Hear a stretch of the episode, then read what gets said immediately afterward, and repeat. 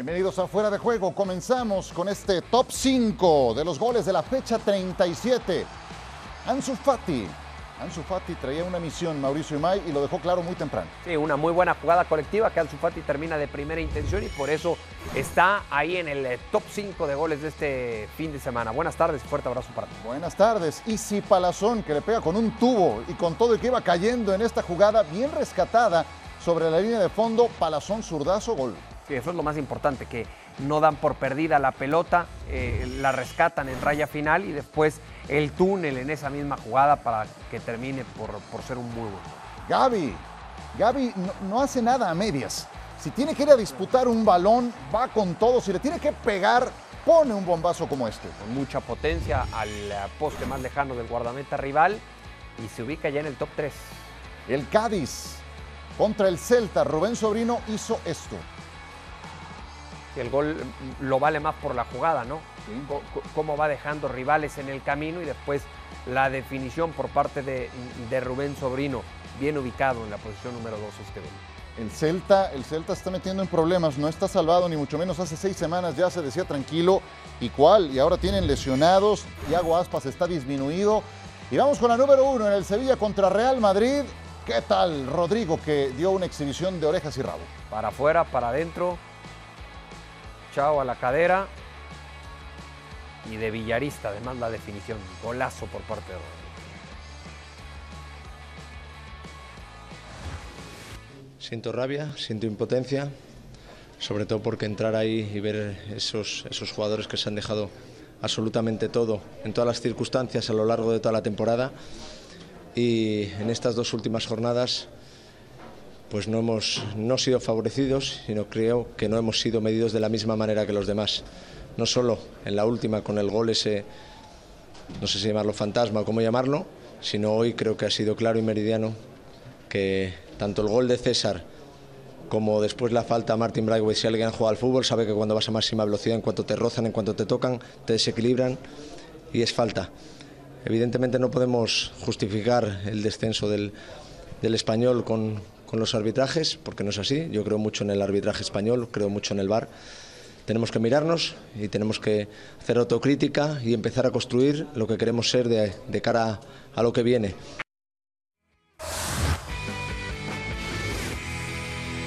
En esta penúltima jornada, el español de Barcelona descendió. Sexto descenso en la historia de este que es un equipo histórico. Veíamos y escuchábamos a Luis García, su entrenador, lamentando la temporada, lamentando cómo llegaron de comprometidos y también poniendo el acento en algunas jugadas puntuales que ya revisaremos. Mauricio Imay, Fernando Palomo, aquí estamos con el gusto de otras ocasiones. ¿Cómo estás, Mauricio? Así es, mi querido Ciro. Buenas tardes, fuerte abrazo para todos. Exactamente, Fernando Palomo, gusto en saludarte. ¿Se puede decir víctima del VAR, del arbitraje, el español de Barcelona por la forma en la que se resolvió el partido en Mestalla?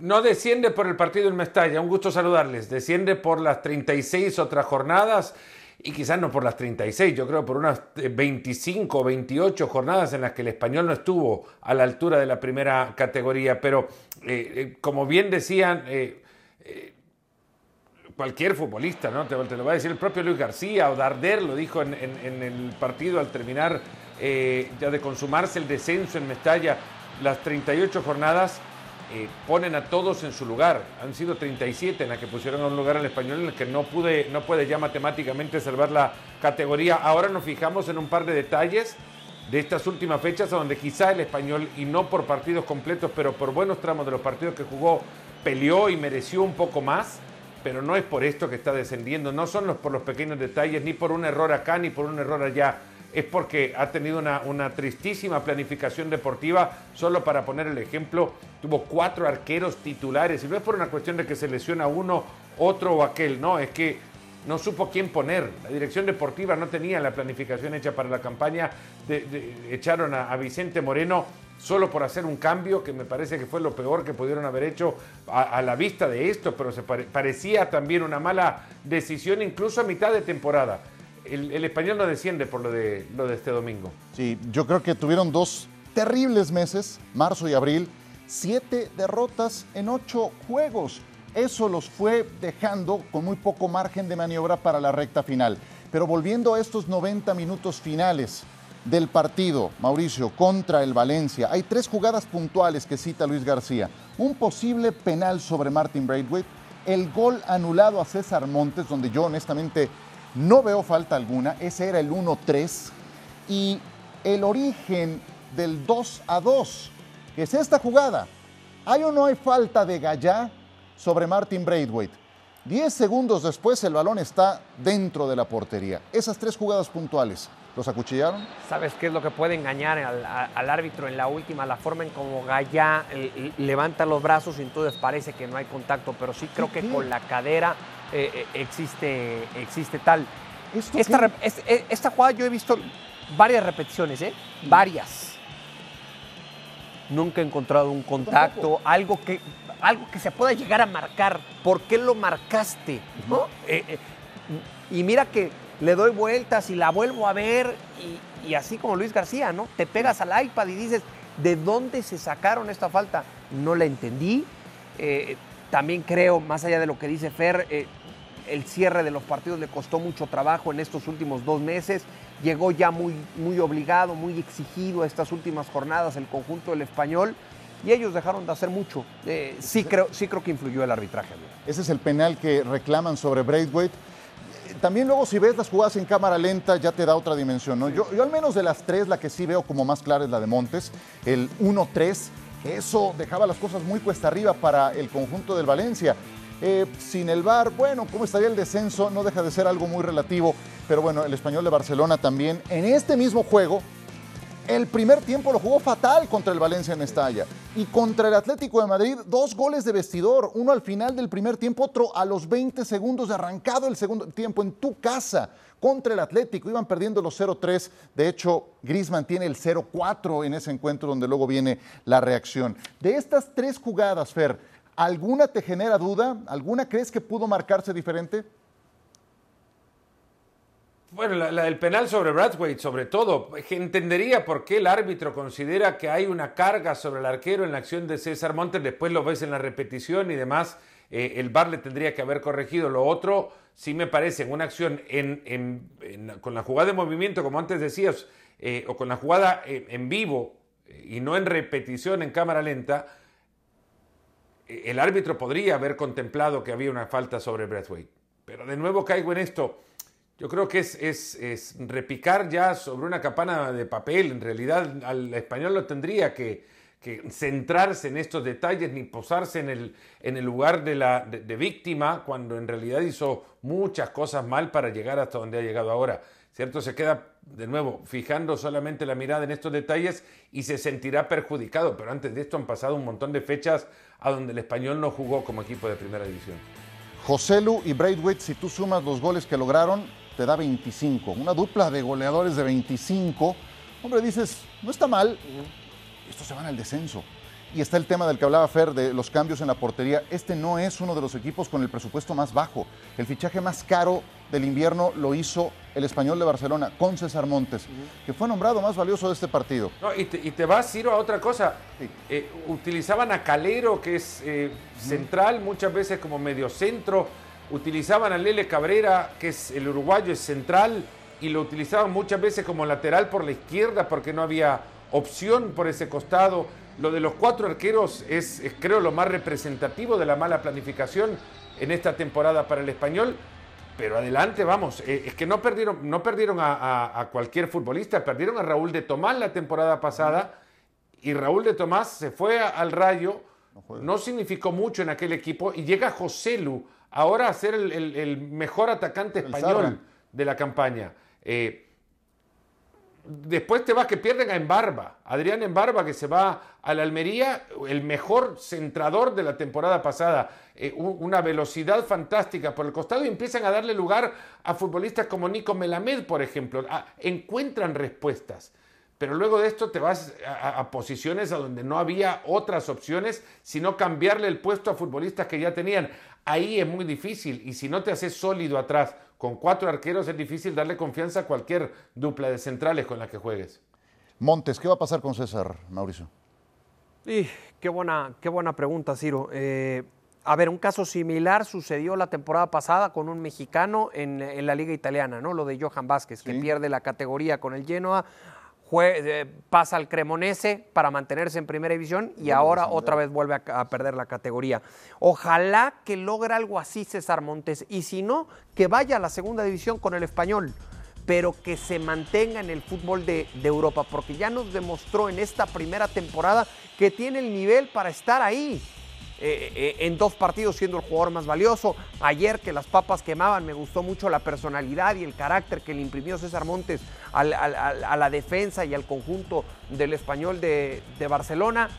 Le viene un verano en donde seguramente va a ser titular con selección mexicana, tanto en Nations League como, como Copa Oro. Y ojalá esto le sirva también como vitrina para que otro equipo sobre todo de primera división del fútbol de Europa, se interese en el futbolista.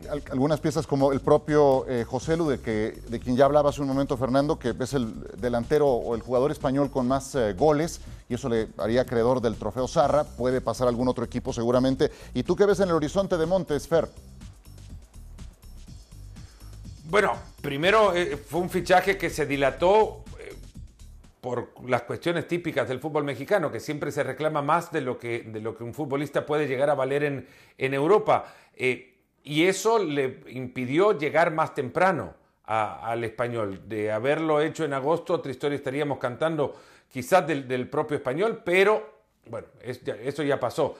Eh, a mí me encantó, la verdad, los últimos meses de Montes, las últimas fechas ha jugado con una personalidad brutal, se ha encontrado en, una posición de liderazgo de un equipo que ya jugaba bajo presión y sin embargo se notó que él tomaba batuta como para tratar de plantarse con, esa personalidad que destaco como un futbolista que no parecía haber llegado un par de meses atrás nada más. Eh, es una cuestión de la, la, segunda división, es una división compleja, muy, muy difícil, que pone a prueba hasta el mejor y que puede hacer mejorarte también.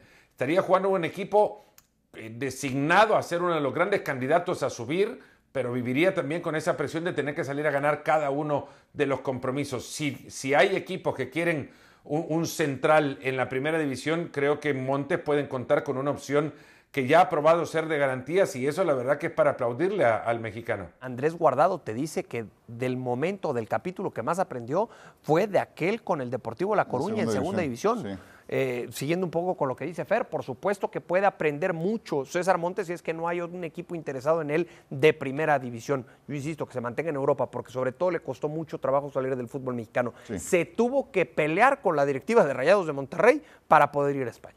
Granada y Las Palmas ya lograron el ascenso directo, falta el playoff para la última de las eh, incógnitas y queda también una incógnita más en materia de descenso en la primera división. Seis equipos dependen todos de sí mismos para evitar ese último boleto de descenso. Si ganan, se salvan. Vamos a comenzar con este Elche contra Cádiz. Cádiz está casi salvado con 41 puntos. Tendría que perder este duelo contra el Elche y que Valladolid gane, Valencia gane o empate, Celta gane y Almería gane. Eso los descendería. Valladolid contra Getafe, ese juego va a estar bravísimo. El José de Zorrilla se va a llenar han eh, sido sólidos en casa ante los equipos de abajo, pero Getafe, Getafe ha sumado siete de los últimos nueve puntos en disputa, pese a que su goleador Enes Unal está fuera por el resto de la temporada y por varios meses. El Valencia, el Valencia también con este empate no se salvó. Le toca visitar al Betis. Algunos no sabían si estaban salvados al final del partido en eh, Mestalla. Baraja y Marchena preguntaban al final del encuentro, pues todavía no, el Valencia puede caer, aunque es una carambola, y si ellos ganan su partido, están salvados. Español contra Almería apuntaba para hacer un juego al límite, el español ya descendido. Rubi se juega la permanencia en su tierra. Almería espera que le den la cautelar a Luis Suárez. Vamos a ver si se da para jugar el domingo. Es otro de los juegos que involucran a algún equipo con temas de descenso. Y el Celta de Vigo. Mucho ojo con el Celta, porque Iago Aspas anda disminuido. Decía hoy, nos falta calidad, lo dije en agosto, lo dije en enero y ahora vean cómo estamos y yo voy a aportar aunque sea en silla de ruedas. El Celta si gana se salva, pero va contra el Barcelona. Entonces, pues eh, aunque el Barcelona tuvo por ahí un par de derrotas recientemente, pues ya vimos cómo le fue al Mallorca en este último partido. La lucha por no descender, ahí están los equipos involucrados y vean, de 41 a 39 puntos, todos tienen de alguna forma esa situación, pero también los seis dependen de sí mismos. Si ganan, se salvan. Ese Valladolid Getafe, pues el que gane... Se mueve todo. El que gane se salva, ¿no? Claro, ese mueve todo porque Valladolid es el que antes de arrancar la jornada está en zona de descenso, ¿no? Con 39 puntos. Un Valladolid que jugó contra Almería un partido bravísimo este fin de semana y que estuvo mucho más cerca de ganar el partido el conjunto del, del Almería. Y el Valladolid que se enfrenta al Getafe, yo lo veo muy difícil para el equipo dirigido por Pablo Pezzolano. Para el Valladolid, aunque sean locales. Sí, sí, para mí, para mí es el equipo que, que llega con mayor presión. Sí. Decían, le hemos ganado a los de abajo, le ganaron al Español, le ganaron al Valencia, le ganaron al Elche, también al Celta. No sé, Fer, ¿tú a quién ves eh, más comprometido para esta última jornada? Pues es que hay una realidad. Valladolid es, un equipo, como bien has dicho, se ha hecho fuerte en casa. Cuentan con, me parece, el mejor fichaje invernal que ha hecho cualquier equipo en la liga. Y si me empujan un poco más al análisis, quizás cualquier equipo en las cinco grandes ligas en Europa no ha contado con la eficacia, con la, eh, el pronto impacto que ha contado el Valladolid en Kyle Larin, ya líder de gol del equipo y solo ha jugado desde el mes de enero para acá. Eh, han sido muy, muy fuertes en tiempos distintos en casa, no en partidos completos, pero es que ganar no le garantiza nada tampoco. Tendrían que esperar que eh, ganando también, eh, bueno, que, gane Valladolid, que pierda Almería, que, que pierda el Celta, porque solo el triunfo no es suficiente para ellos tiene muchos Pero números. a Getafe. Tiene que depender de muchos resultados y ninguno de sus rivales, creo, tiene un partido extremadamente complejo. El Celta le puede ganar en condiciones normales al Barça. No digo en cualquier partido, pero le puede ganar. Eh, y un Barcelona que ya no pelea por nada, sin tensión, es, es una tarea bastante compleja. Me parece que incluso Valladolid, dejando buena imagen y todo lo que quieran, va a tener que eh, prender muchas candelas en muchas iglesias para, para poder ganar esto. Es que era clave. Es que era clave para el Valladolid ganarle a la Almería ayer. Sí, sí, sí. Y, no pudo. Eh, yo, lo veo, yo lo veo muy difícil para el Valladolid. Sí, sí, si Valladolid gana, su partido llega a 42 puntos y dejaría en 41 al Getafe. Ahí, ahí, al ser un duelo directo entre esos dos equipos, al que bajes al Getafe, ¿no? Y ya sería esa su tabla de salvación. Entonces está Está muy interesante el cierre en España, el drama del Esperando que Celta pierda, ¿no? Ahí nos entrega... Si Celta pierde, si Almería pierde, Getafe se queda todavía en primera perdiendo. Claro. Si gana Valladolid, Celta pierde, el defendido es Celta. Claro, pero se salva el Valladolid ganando su partido, ¿no? Claro, ganando Valladolid su partido, si Celta pierde, el descendido es Celta. Gana eh, Getafe perdiendo contra el Valladolid, obviamente se queda en 41 puntos, lo supera el Valladolid, pero todavía quedan Celta y Almería en 40 puntos abajo. O sea, eso no lo salva tampoco al, Celta. increíble el Celta con, con, el repunte que había dado eh, el, equipo, el equipo gallego. La verdad que es llegar a esta altura sí es, es para, para preguntarse qué hicieron mal o cuántas cosas no hicieron mal. A mí, a mí me llama mucho la atención eso que dices del Celta, porque hace seis partidos se daban por salvados y resulta que la cosecha es de apenas un punto en esos últimos 18 encuentros. Y, escuché la entrevista a Iago Aspas y se veía desesperado. Y él no puede jugar los 90 minutos, es desde luego el líder, el futbolista más talentoso de este equipo. Y dice, pues aunque sea en silla de ruedas, voy a echarle la mano al equipo. Pero esa espiral descendente que trae el Celta es, es alarmante.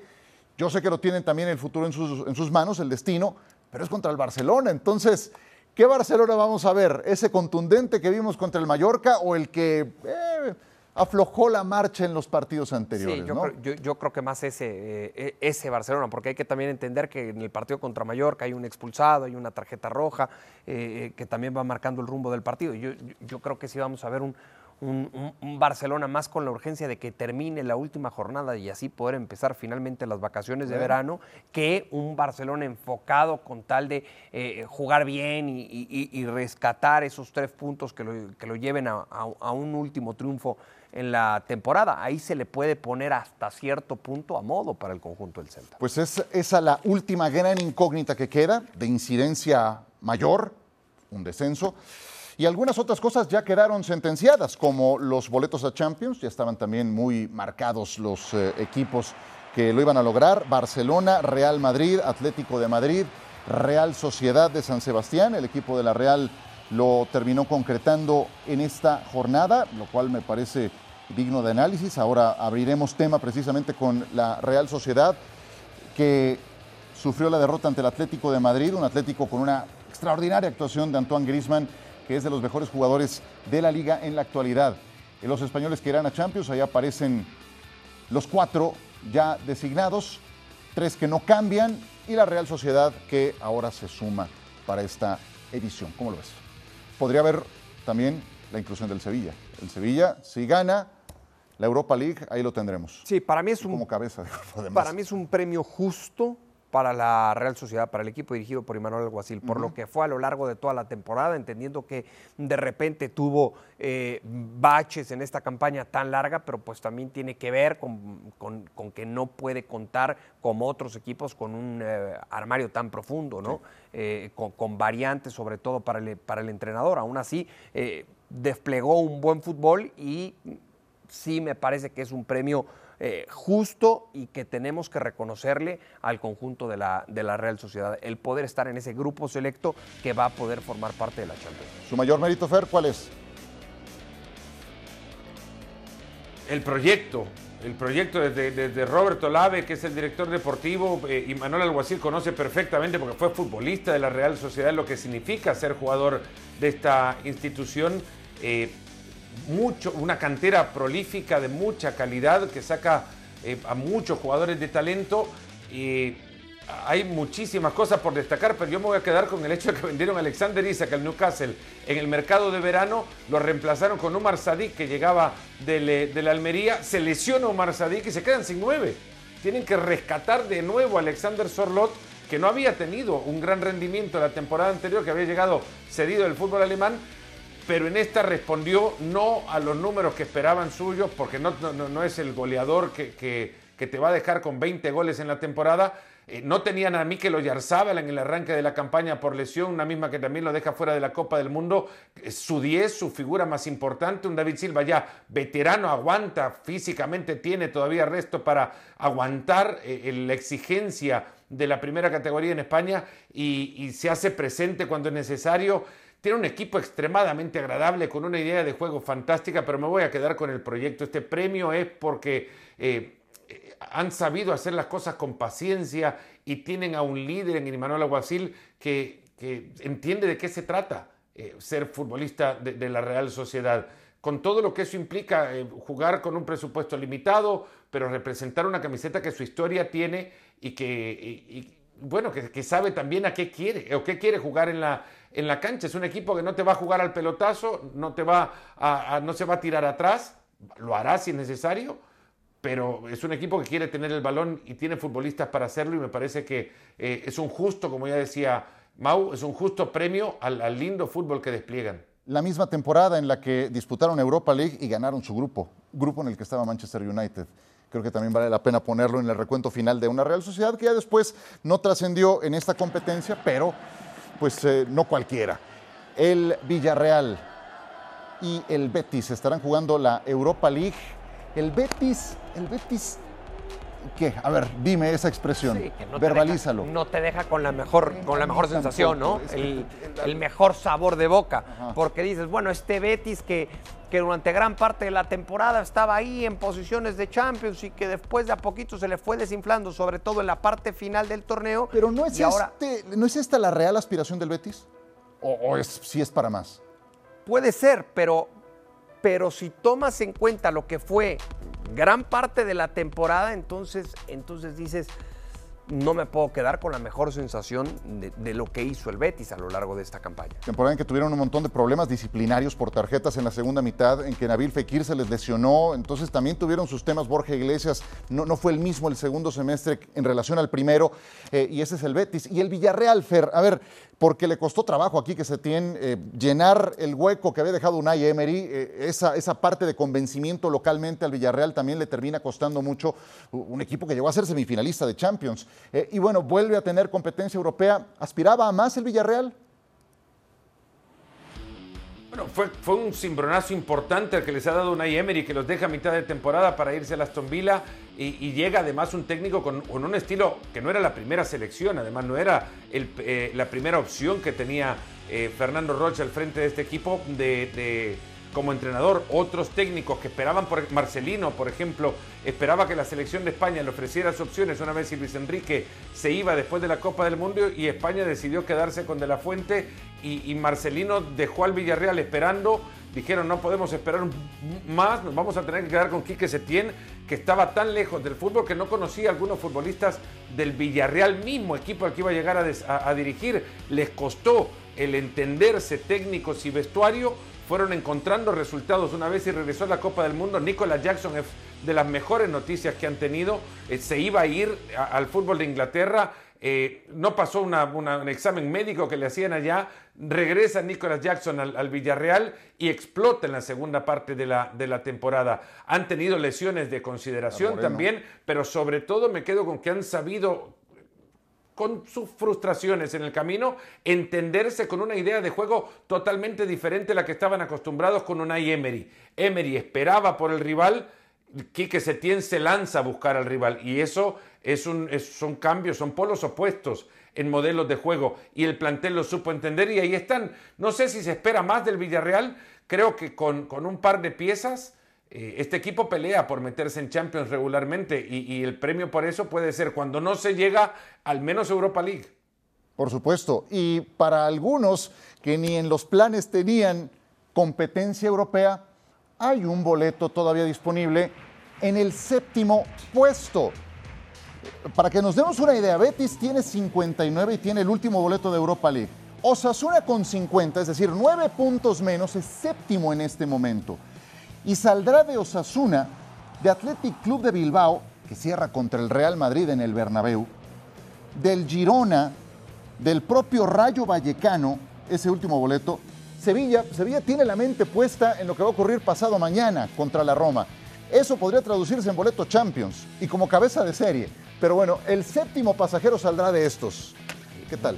Yo me quiero detener concretamente en, esta historia del, del Sevilla, ¿no? Que hace dos meses y medio hablábamos de un Sevilla con muchas posibilidades de perder la categoría y que la directiva hace el cambio de entrenador en el momento indicado y elige de forma correcta a un tipo con un perfil que sabía lo que era vivir ese tipo de presión como Mendilíbar. Y de repente Mendilíbar se da cuenta que está dirigiendo por primera vez en competencia europea. Y hasta dónde está llegando en esa competencia europea, con posibilidades evidentemente de ganarla ante el conjunto de la Roma el día miércoles en la pantalla de ESPN. Eh, eh, eh, es, de esos, es de esos casos que te da el, fútbol dignos para contar. de estos últimos, Fer, ¿dónde ves mejores probabilidades? Bueno, probabilidades porque necesita varios resultados para que se le den. El que menos tiene es el Sevilla por el camino de la liga. lo otro es enfrentar a la, a la Roma, a donde también las probabilidades le pueden se, le pueden reducir dependiendo de cuán grande es el autobús que estaciona Mourinho. Pero esa es otra historia. la, voltereta que ha dado el Sevilla a partir de la llegada de un tío que, que agarra las cosas con normalidad, como José Luis Mendilibar, así te lo cuentan desde el vestuario. Es un tío normal, te dicen. Eh, ¿Por qué? Porque te venían de la confusión constante de Jorge Sampaoli. Ha encontrado la recuperación de eh, por ejemplo, goleador a partir de la llegada de Mendilibar. Lo cerca que estuvo arrasante con, con Osasuna, de entrar a Europa ganando la Copa del Rey, a donde llegaron hasta la final. Sería por esta temporada fantástico que Osasuna se quedara con, con el premio. a, mí, puntualmente, me encantaría ver a Ernesto Valverde jugarla con con el Athletic Club de Bilbao. El Rayo ya no va a ser el mismo en la próxima temporada porque se les van Don Iraola, se les van varios futbolistas, eh, García, Fran García, el lateral, va a jugar en el Real Madrid. El, equipo va a cambiar mucho y, creo que jugar en Europa lo castigaría cuando el objetivo principal es la permanencia. Me encantaría ver al Athletic Club jugando en Europa. Ah, hay eh, noticias que el autobús eh, va a ser de dos pisos, el que va a poner en Budapest. Bueno, para pero... partido contra el Sevilla conocemos ese tipo de autobuses cuando juega Mourinho. Y ha sido muy efectivo. Y es efectivo, Altamente efectivo, va por su sexto título europeo, nada más. Ya nos vamos. Fernando Palomo, muchas gracias, un abrazo. Mauricio y May, muchas gracias. Recuerden que hay que escanear y comprar los boletos para la Liga Summer, Summer Tour. Summer Tour. No se lo pierda del 2 al 5 de agosto por ESPN Deportes, por ESPN Plus. Ahí tenemos más información.